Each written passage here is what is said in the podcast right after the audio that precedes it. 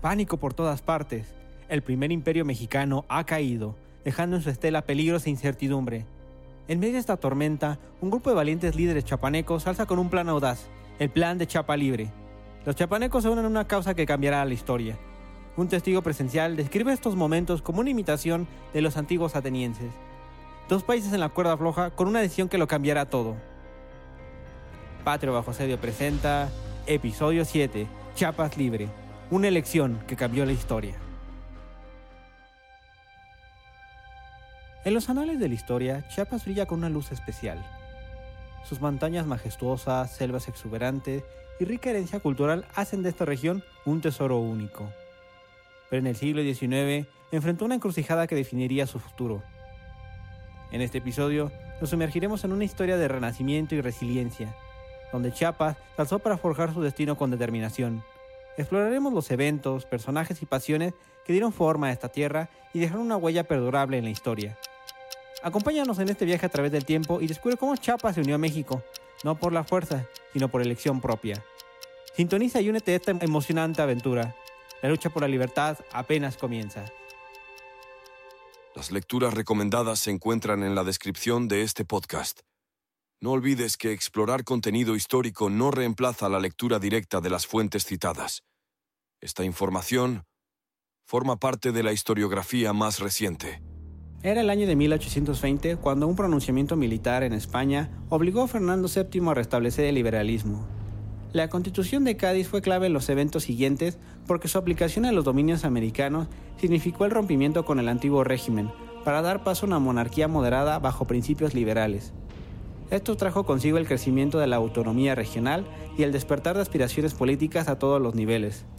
Al año siguiente, en 1821, el coronel Agustín de Iturbide lanzó el Plan de Iguala desde el Reino de la Nueva España, donde hizo un llamado a la América septentrional para conformar un nuevo estado llamado Imperio Mexicano, que era libre e independiente de España.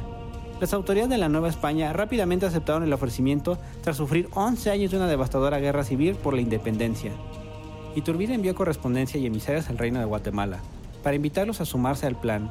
¿Cuáles eran sus razones detrás de esto?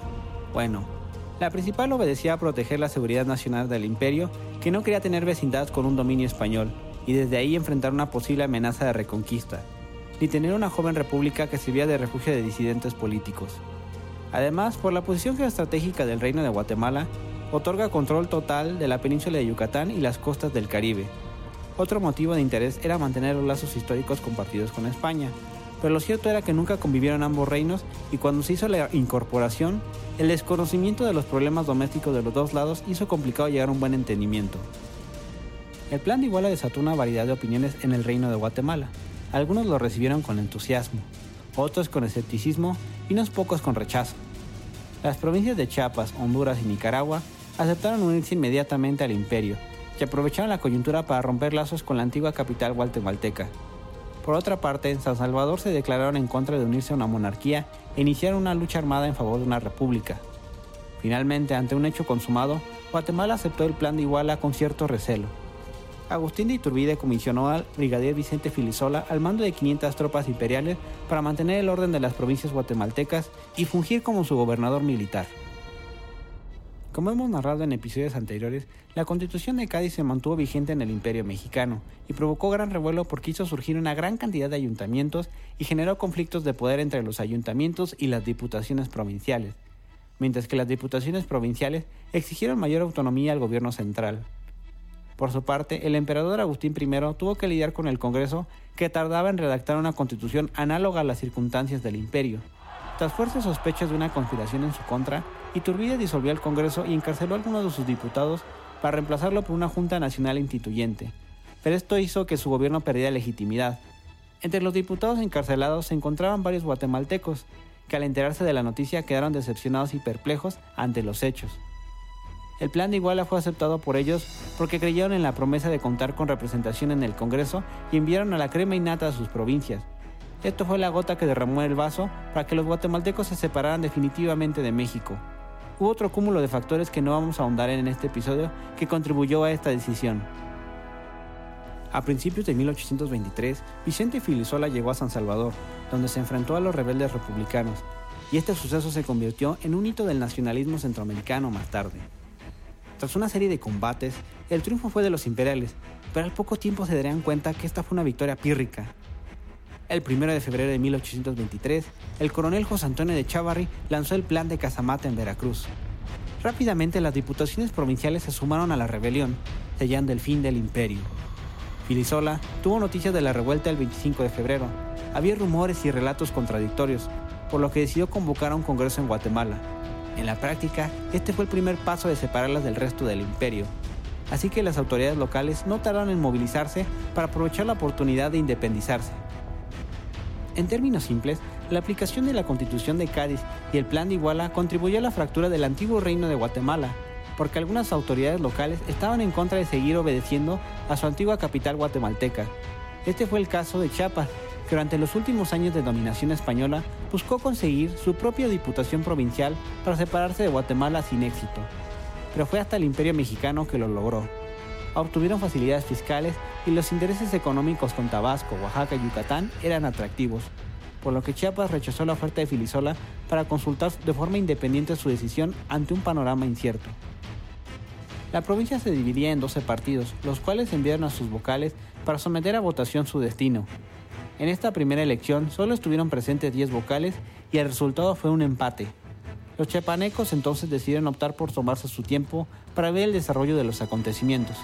De acuerdo al doctor Mario Vázquez Olivera, experto en historia de Chiapas y Centroamérica, de haberse reunido todos los vocales en aquella elección, el resultado hubiera sido favorable para Centroamérica.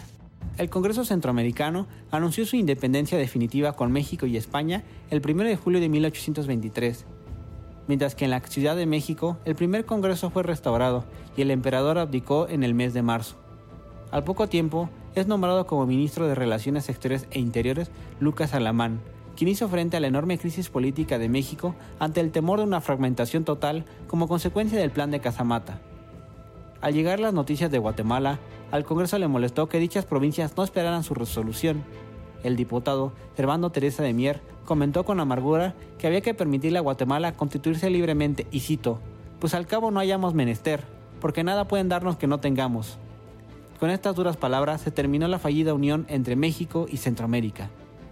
Pero el regiomontano se equivocaba.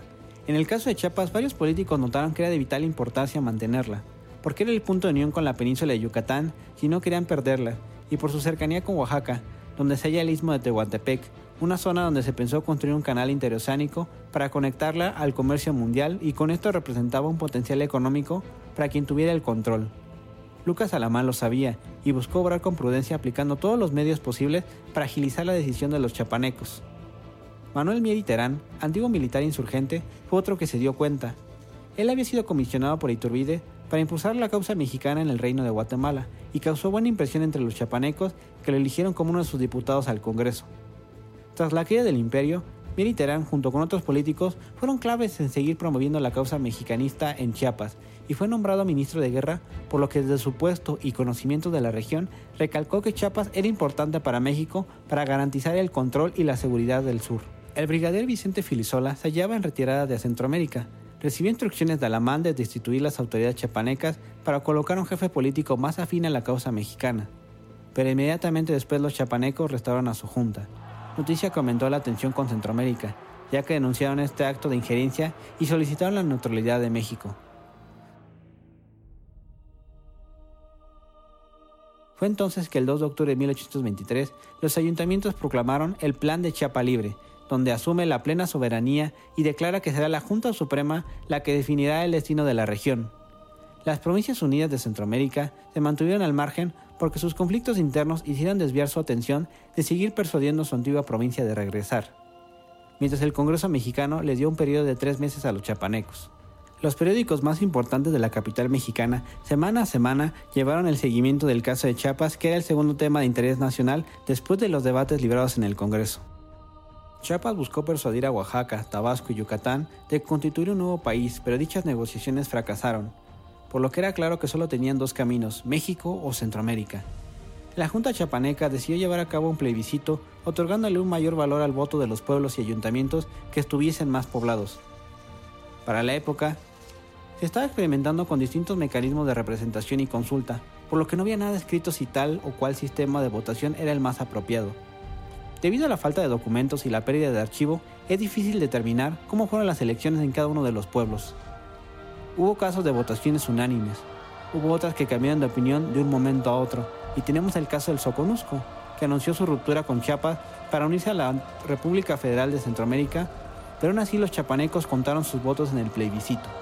Finalmente, el 14 de septiembre de 1824, Chiapas anunció su anexión definitiva a México como el estado número 19.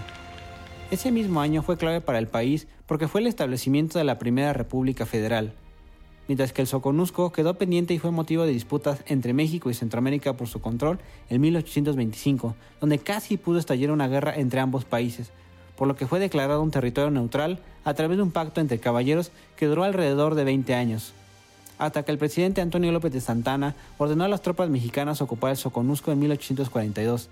Este suceso merece una serie de episodios aparte.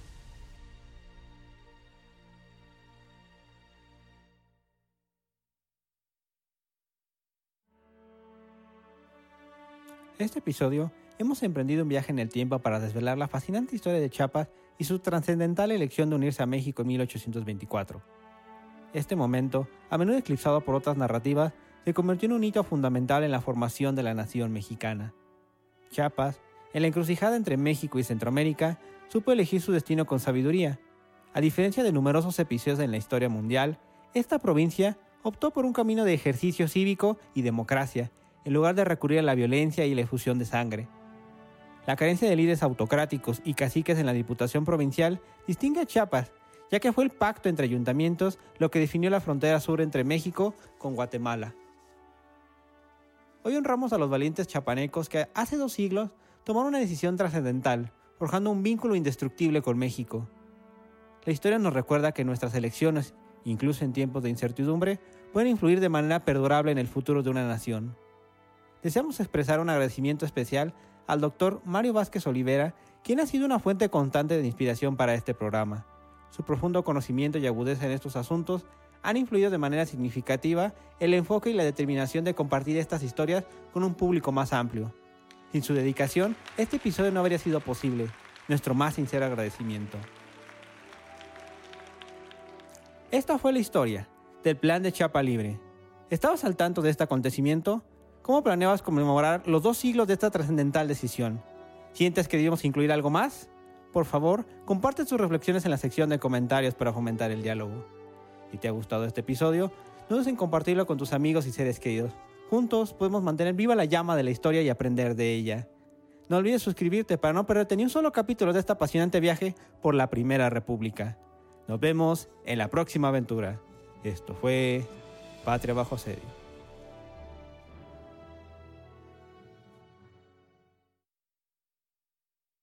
En el próximo episodio de Patria bajo asedio, temporada 1, Primera República Federal. Era la mañana del domingo 10 de octubre de 1824 en la Ciudad de México. El pueblo se agolpaba en el antiguo convento de San Pedro y San Pablo para presenciar la llegada del coche que traía consigo al presidente y vicepresidente de la República. Victoria y Bravo pisaron el recinto en medio de aclamaciones y vitores. Al interior del templo los esperaba el crucifijo y el libro de los santos evangelios en una gran mesa presidida por Lorenzo de Zavala. La juramentación fue solemne y grave. Guadalupe Victoria, como primer acto de gobierno, dijo, La independencia se afianzará con mi sangre y la libertad se perderá con mi vida. Contenido extra del episodio. Gracias por acompañarnos hasta el final de este apasionante episodio sobre Chiapas y su decisión de unirse a México en 1824. Fue un viaje emocionante, ¿no creen? Queremos tomarnos un momento para agradecerles de todo corazón por su paciencia y su continuo apoyo. Ustedes, nuestra increíble comunidad de oyentes, son la razón por la que seguimos contando estas historias fascinantes. Cada episodio es el resultado de una pasión por mantener viva la historia y compartirla con cada uno de ustedes. Aprovecho el momento para dar un aviso parroquial. Este 26 de octubre de 2023, como regalo a la comunidad, publicaremos un episodio especial dedicado al bicentenario del Plan del Chapa Libre, que será el único en todo México que recordará la jornada histórica de estos chapanecos que cambiaron el rumbo de una región aquel año de 1823 estará disponible en nuestro canal de YouTube y contaremos con la presencia del doctor Mario Vázquez Olivera. No se lo pierdan, todos los días hacemos historia. Si disfrutan de Patria Bajo Serio y desean contribuir a que sigamos creciendo, a que sigamos creando contenido de alta calidad, tenemos una forma fantástica de hacerlo. Los invitamos a unirse a nuestra comunidad de Patreon. Allí pueden formar parte de nuestro equipo de apoyo y obtener acceso exclusivo a contenido adicional, detrás de cámaras y muchas sorpresas más.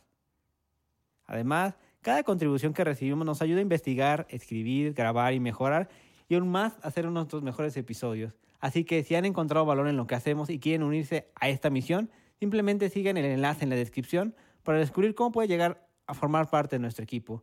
Cualquier aportación, grande o pequeña, hace una gran diferencia. Gracias por ser parte de esta apasionada comunidad de amantes de la historia. Quiero cerrar este episodio con una reflexión. A menudo nos encontramos con figuras históricas como el brigadier Vicente Filisola, cuyas acciones pueden ser difíciles de entender a primera vista. Pero recuerden, la historia está llena de complejidades y matices. Este episodio nos demostró que a pesar de que se había logrado la independencia, cada una de las regiones y autoridades tiene una visión distinta de lo que quería para su propio destino. En el caso de Chiapas, único en la historia de la región, sus ayuntamientos tomaron una decisión a partir del consenso de sus habitantes. Este ejercicio vale la pena recordarlo cada 26 de octubre con todo el decoro que merece. Un testigo de estos hechos, Pedro Molina, años más tarde escribió en sus memorias sobre Vicente Filisola lo siguiente. El brigadier don Vicente Filisola era un hombre de 43 años, de mediano cuerpo y robusto, italiano de origen, soldado francés en España, español en México, mexicano en Centroamérica, parecía que su mala suerte lo había conducido siempre a servir bajo los opresores y que sus principios lo obligaban a cambiar de bandera. El doctor Mario Vázquez Olivera en su libro El Imperio Mexicano y el Reino de Guatemala nos arroja lo siguiente. El 3 de agosto, una vez que recibió el decreto del Congreso que ordenaba su retorno a territorio mexicano, Filisola abandonó calladamente la ciudad de Guatemala. No dijo adiós, solo por el camino le dirigió una breve despedida a la Diputación Provincial.